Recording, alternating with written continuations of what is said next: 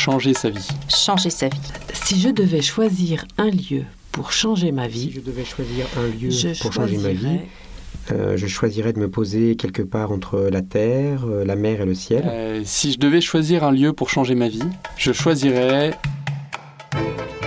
Et vous? Où iriez-vous? Des lieux pour changer nos vies? C'est une série immersive qui vous propose de découvrir à chaque épisode un lieu inventif pour vivre, travailler et s'engager dans un esprit écologique. Le temps des vacances ou le temps d'une vie. Épisode 1. Visite à l'abbaye cistercienne de Sainte-Marie de Boulor. Sœur Anne, l'une des moniales de la communauté, nous ouvre les portes de ce lieu.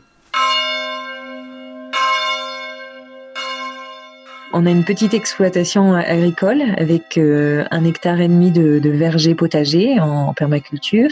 Et puis nous avons également des animaux, des vaches, des cochons, et puis bien sûr aussi, euh, comme dans toute ferme qui se respecte, quelques poules, quelques lapins. Et puis on fait de la, de la vente de farine, euh, puisqu'on a 45 hectares à peu près de terre autour du monastère.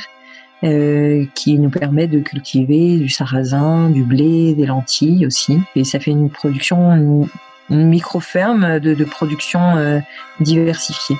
À Boulor, 32 moniales d'une moyenne d'âge de 45 ans vivent en communauté. Parmi elles, deux ingénieurs très ingénieuses et aussi quelques filles d'agriculteurs. Ensemble, elles pratiquent la permaculture depuis 4 ans et se transmettent leurs différents savoir-faire. Grand projet du moment, la construction d'une grange cistercienne du XXIe siècle. Une idée neuve. Euh, notre projet, en fait, euh, il, est, enraciné euh, dans une longue, longue tradition, qui est la tradition de notre ordre, la tradition cistercienne. L'idée, c'est de, constater que au XIIe siècle, les, granges des abbayes cisterciennes, qui est, les granges, c'est le nom qu'on donnait aux exploitations agricoles des, des cisterciens. Ces granges, elles ont permis trois choses. Elles ont permis le développement d'une agriculture de pointe. À partir de là, elles ont permis le développement économique des campagnes. Et ensuite, elles ont permis un enracinement de la culture et puis bien sûr de, de l'évangile.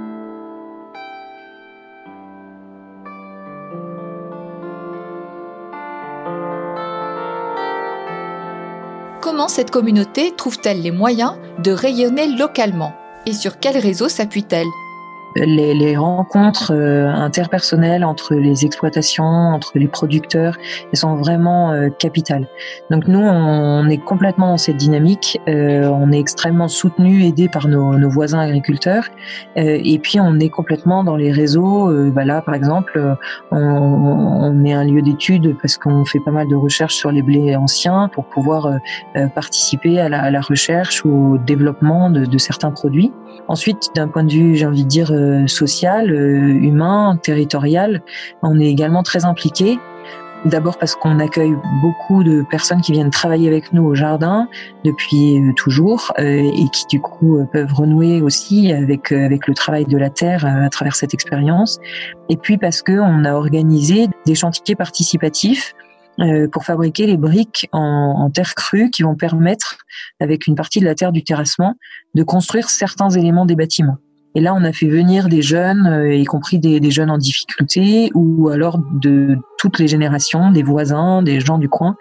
Et ça, c'est des occasions de rencontres magnifiques. Il y a quand même plus de 300 personnes qui se sont succédées sur le site euh, durant tout l'été pour faire des briques avec nous. Et c'est une aventure qui, qui va continuer de diverses manières. Les voix que vous entendez sont des chants primitifs cisterciens, rarement interprétés dans d'autres communautés. À Boulor, le chant, c'est essentiel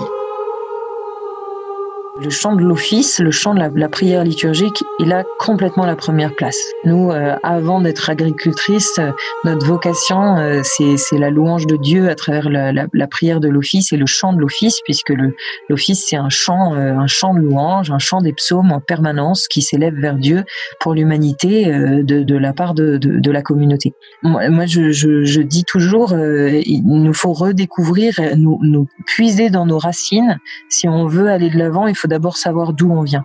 Quand le, quand le pape dans l'encyclique Laudato aussi dit que tout est lié, ben c'est vraiment ça. Il faut qu'on réussisse à créer dans nos vies une cohérence qui mette en synergie toutes les potentialités d'un lieu, toutes les potentialités de nos humanités et toutes les dimensions euh, de notre vocation humaine.